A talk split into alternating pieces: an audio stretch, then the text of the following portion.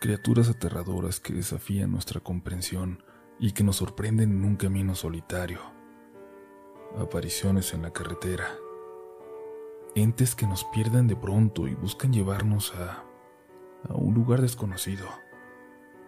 Las historias de hoy son especialmente aterradoras y muestra de todo lo que hay allá afuera, justo detrás de nuestra puerta, acechando, de lo que podemos ver, vivir en carne propia en cualquier momento. Esperamos que disfruten las historias que la comunidad ha compartido con nosotros para este episodio. Estás escuchando Relatos de la Noche.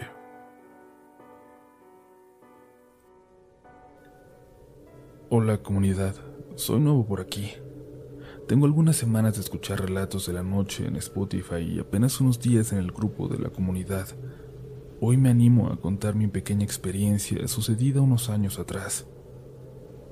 ¿Alguien aquí ha escuchado o le ha ocurrido algún suceso extraño relacionado a alguna peregrinación? En una de ellas es donde se desarrolla mi relato. Mi familia es muy católica, así que en ocasiones nos hemos unido a peregrinaciones a la Basílica de Guadalupe o al Santuario del Señor de Chalma. Hacia este último nos dirigimos cuando nos sucedió esto. Era la primera vez que yo acudía. Era una caminata de tres días, saliendo la madrugada del 27 del pueblo de Santa Lucía y planeando llegar el 29 al santuario. Era la madrugada del 28 cuando íbamos saliendo del pueblo de Cuautepec. Caminamos atravesando un cerro y buscamos una vereda que nos llevara al siguiente pueblito, cuando un pequeño grupo nos separamos de los demás sin darnos cuenta. Nos encontramos en la oscuridad a un hombre de mochila y lámpara, gritándonos. Échenle ganas, ya nos falta poco. Esto no nos pareció raro, era muy normal que nos animáramos entre los peregrinos. Seguimos caminando por un buen rato, un tiempo considerable, cuando llegamos a un llano que nadie reconoció. Yo era el único primerizo, hasta mi mamá ya había acudido dos años siendo parte de esa peregrinación. Todos los demás eran experimentados. Alguien del grupo dijo lo que ya todos estábamos pensando. Ya nos perdimos. Y escuchamos entonces a un búho, no muy lejos de nosotros. Lo curioso es que no había árboles ni matorrales donde se hubiera podido esconder aquel animal. Decidimos mejor volver sobre nuestros pasos. No sabíamos a dónde llegaríamos si seguíamos por ahí. Ya teníamos casi una hora de habernos separado del contingente. Empezamos a subir de nuevo. El camino era muy pesado y yo sentí un peso sobre mi espalda, casi como si mi mochila llevara piedras. Me estaba quedando atrás. Me estaba quedando solo y decidí hablar, decir algo. Bájate. Vengo a ver al Señor y tú no vas a detenerme. Cuando lo dije, sentí como si mi carga se aligerara, tanto que alcancé a los demás y luego los pasé y llegué a una vereda. Curiosamente, era en aquel lugar donde vimos al hombre que nos animaba una hora antes, el que nos animaba a continuar. Lo raro es que nadie había visto aquella vereda, que no era nada pequeña pero nadie la vio. Solo parecía haber cerro. La seguimos y llegamos por fin al pueblo a donde nos dirigíamos. Ahí nos dijeron que nuestra peregrinación había pasado hacía más de una hora. Nos preguntaron que por qué íbamos tan atrasados. Platicamos lo sucedido y una señora nos dijo, se los estaba llevando el charro a las minas. Nos dio mucho miedo y al día siguiente, ya en el santuario, Asistimos a la misa y al salir buscamos dónde almorzar. Escuchando a otro grupo de peregrinos en la mesa de al lado, alguien contaba que en aquel camino donde nosotros nos habíamos perdido, se había extraviado una peregrinación completa y que era suficiente una sola persona sin fe para que todos fueran llevados a la mina a encontrarse con quién sabe quién, con quién sabe qué.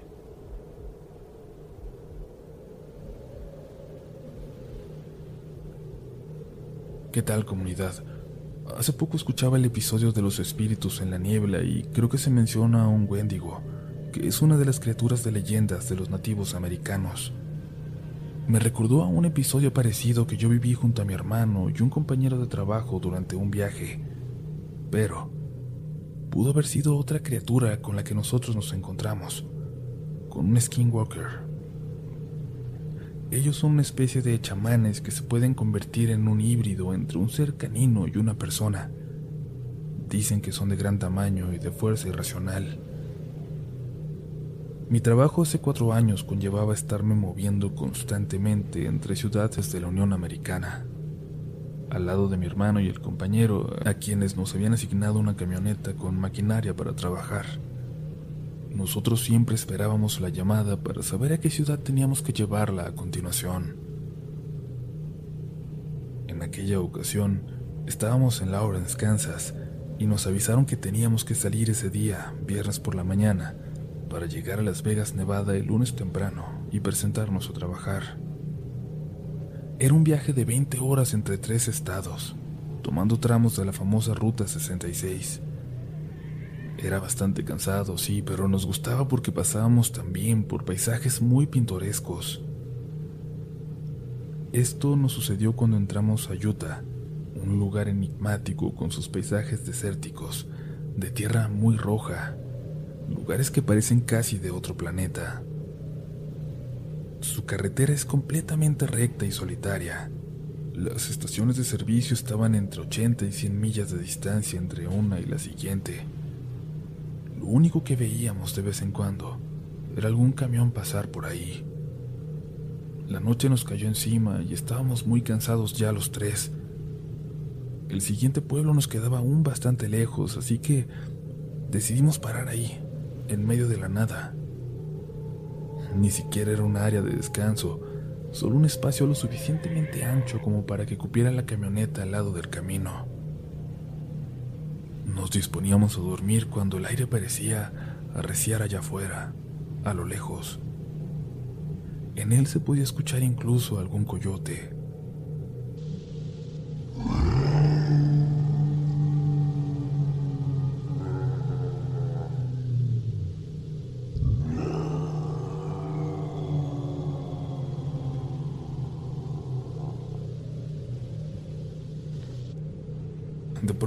Después de un rato, escuchamos una especie de, de grito, de aullido, como juntos.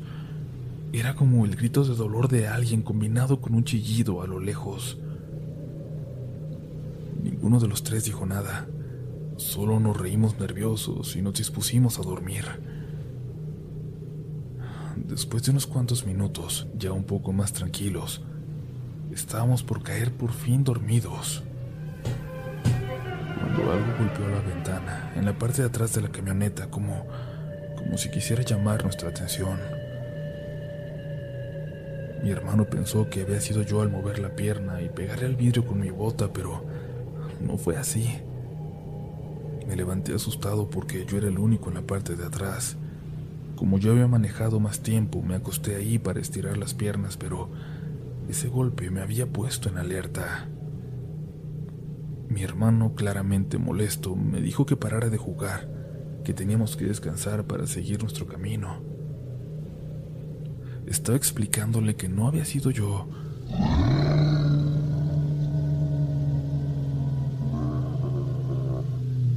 Cuando el grito, aquel sonido que antes habíamos escuchado a lo lejos, retumbó detrás de nosotros, detrás de la camioneta, y empezaron a golpearla.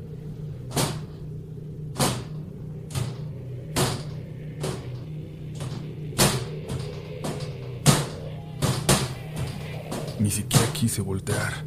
Le grité a mi hermano que nos fuéramos, que acelerara. Y el compañero preguntaba asustado que qué rayos se oía allá afuera, que nos bajáramos a investigar. Ni siquiera le prestamos atención. Mi hermano encendió la troca y condujo alrededor de 50 millas a toda velocidad, sin frenar un solo momento.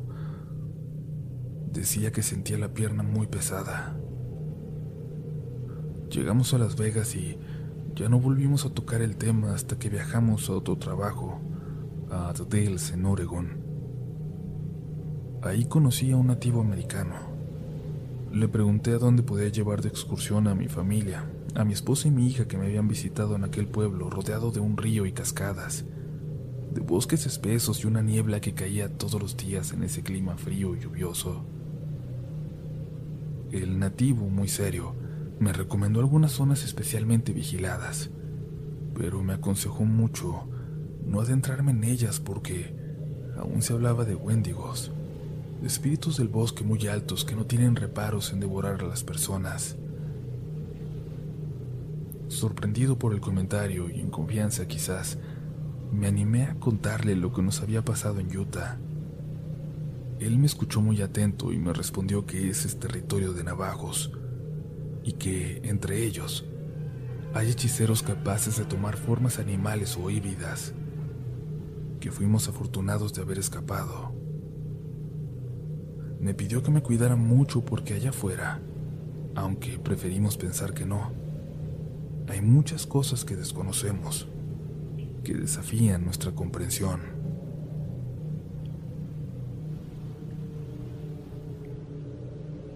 Es la primera vez que comparto algo, y esto sucedió apenas anoche, 12 de marzo.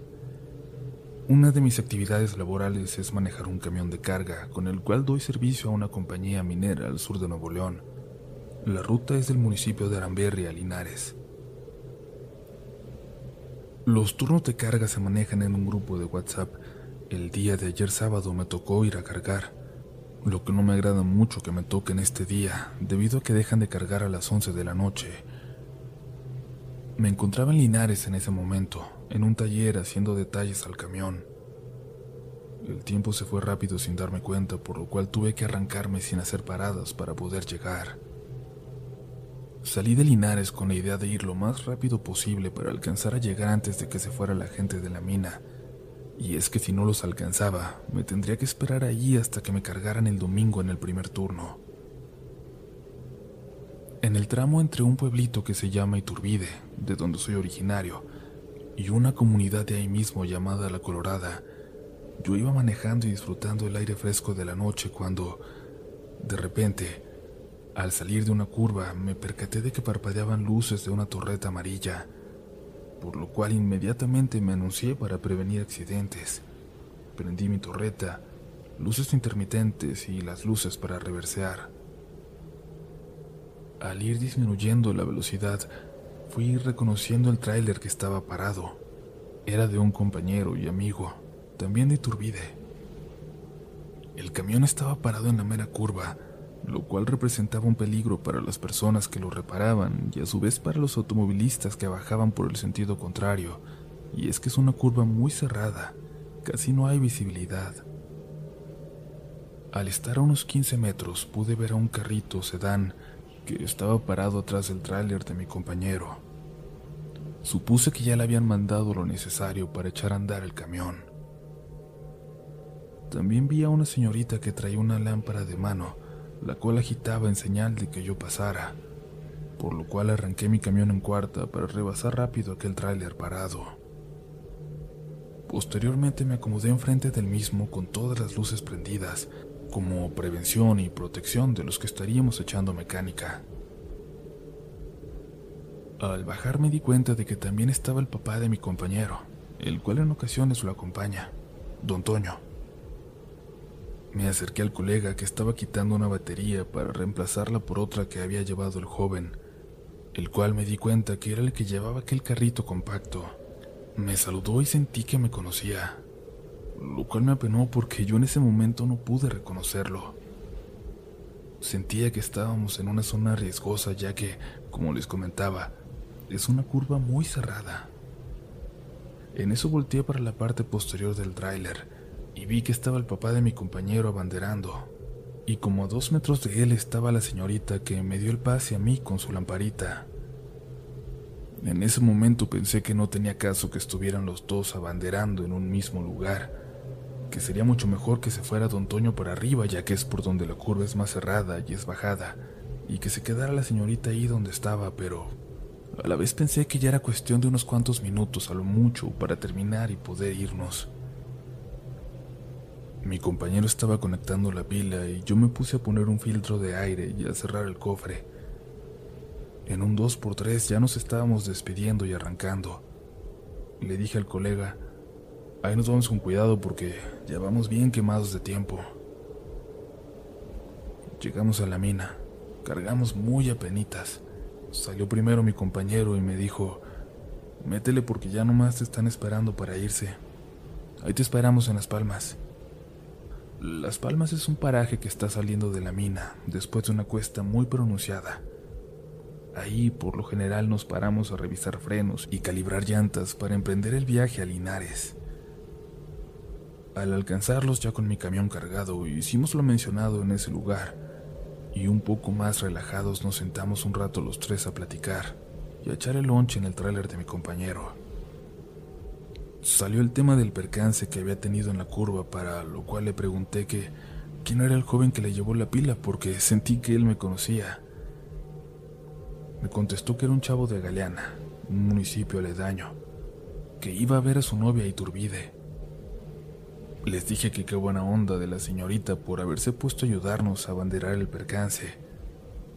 Pero en ese momento, mi compañero y su papá se miraron y dijeron, no, ¿cuál muchacha? El chavo apenas iba a ver a su novia Iturbide.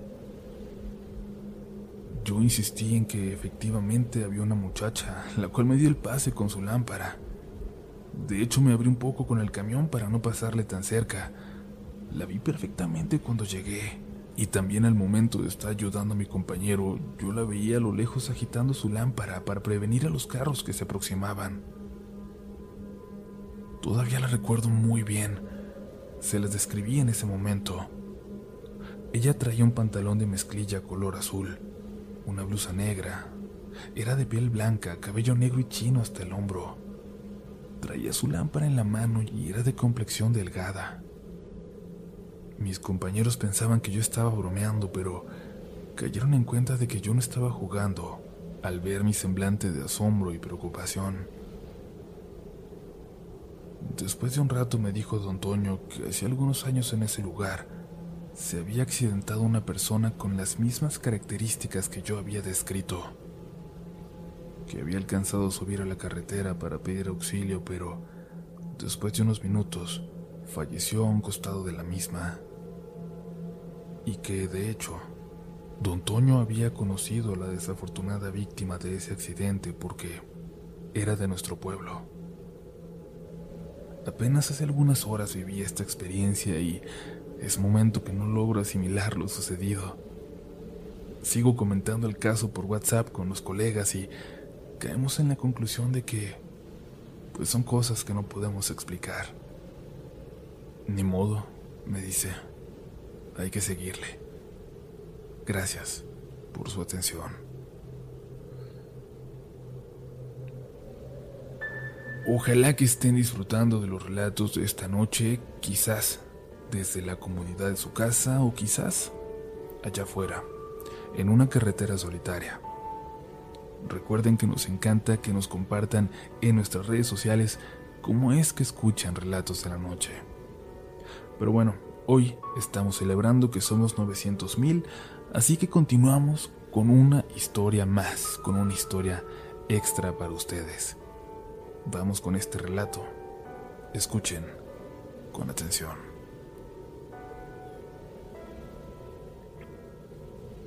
Hola amigos de la comunidad RDLN. Mi nombre es Mónica y soy de Guadalajara. Quiero compartir con ustedes mi primera experiencia paranormal, la primera que recuerdo. A lo largo de mi vida he pasado por varias, razón por la cual estos temas siempre me han interesado. Pero aquí, aquí es donde comenzó todo. En aquel entonces mis padres, mis dos hermanos y yo Dormíamos todos en la misma habitación en aquella casita. Yo tenía ocho o nueve años, pero aún lo recuerdo como si acabara de suceder. Así se quedó grabado en mi mente aquel encuentro que, que me dejó traumatizada incluso por mucho tiempo después.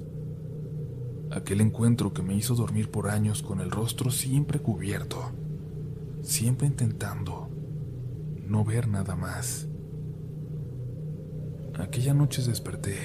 Creo que ya era entrada la madrugada, aunque no pude ver la hora. y desperté porque escuché ruidos en la cocina que podía ver desde el cuarto con la puerta abierta.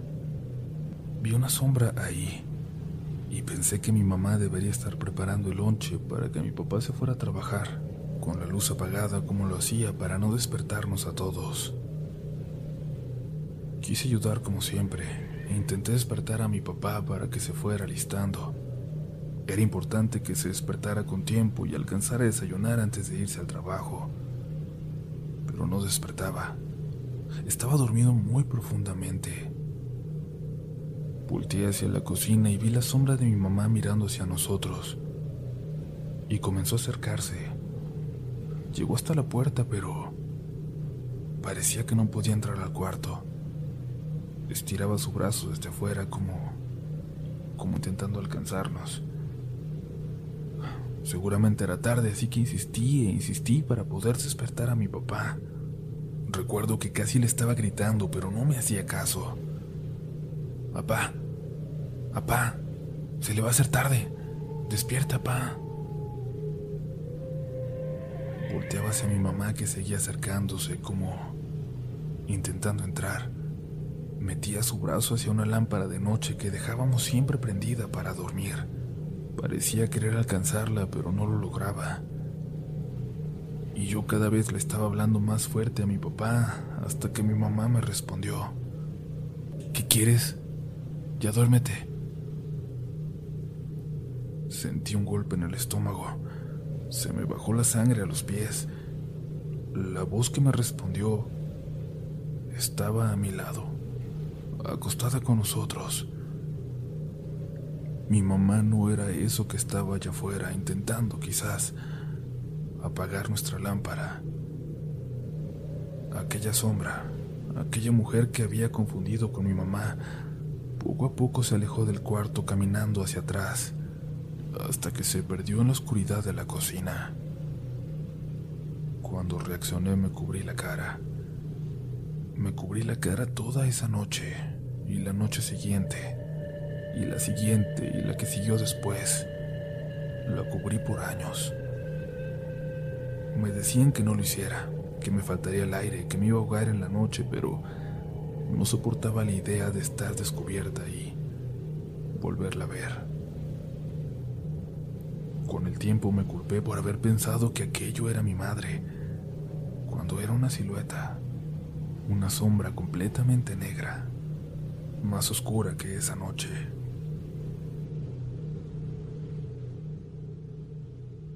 Si te gusta este contenido, no dudes en suscribirte para que estés pendiente de lo nuevo que tenemos cada semana. Síguenos también en Instagram y Twitter, donde nos encontrarás como RDLN Oficial. Y también puedes suscribirte a YouTube, donde tenemos varios relatos nuevos cada semana. Esto es Relatos de la Noche.